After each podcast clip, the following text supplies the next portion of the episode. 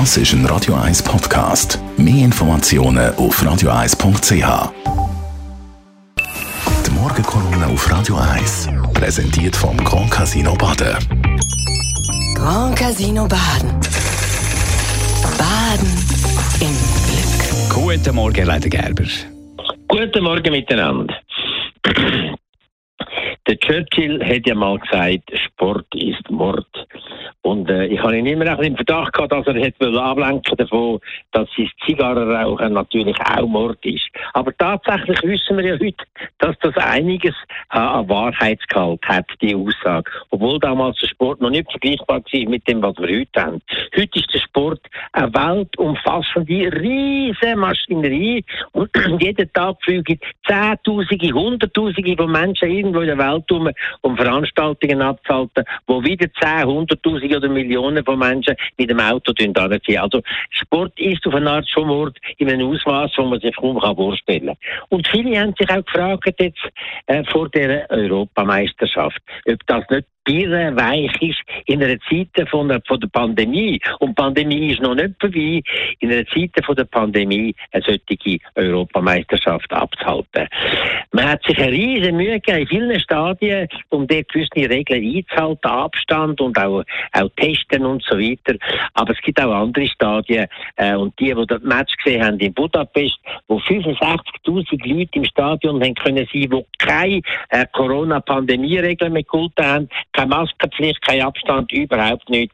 Der hat sich schon ein paar Mal den Kopf gegriffen und sich gefragt, warum muss ich eine Maske anlegen, wenn ich gehe das Blödchen kaufe und das sind 65.000 die überhaupt hemmungslos sich dürfen freuen. Aber mit dem riesigen Risiko, man versteht das nicht, dass gerade in Budapest, in Ungarn, das so möglich ist, Ungarn, wo etwa 40.000 Todesopfer zu beklagen hat, wegen der Pandemie.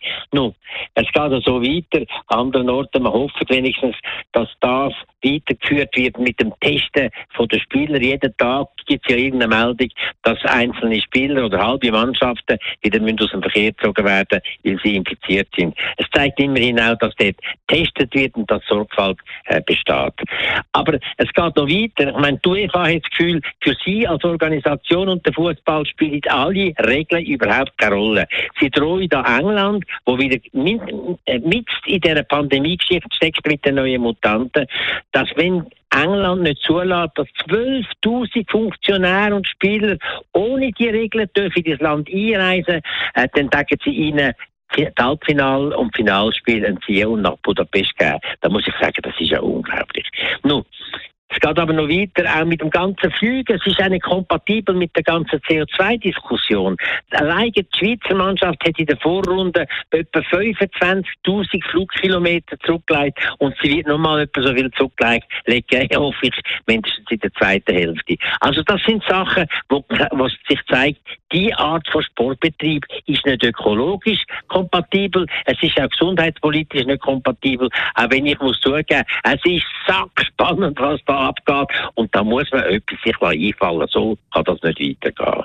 Die Morgenkolumne vom Elmar Leider-Gerber zum Nachlesen auf radio1.ch. Die Morgenkolumne auf Radio 1.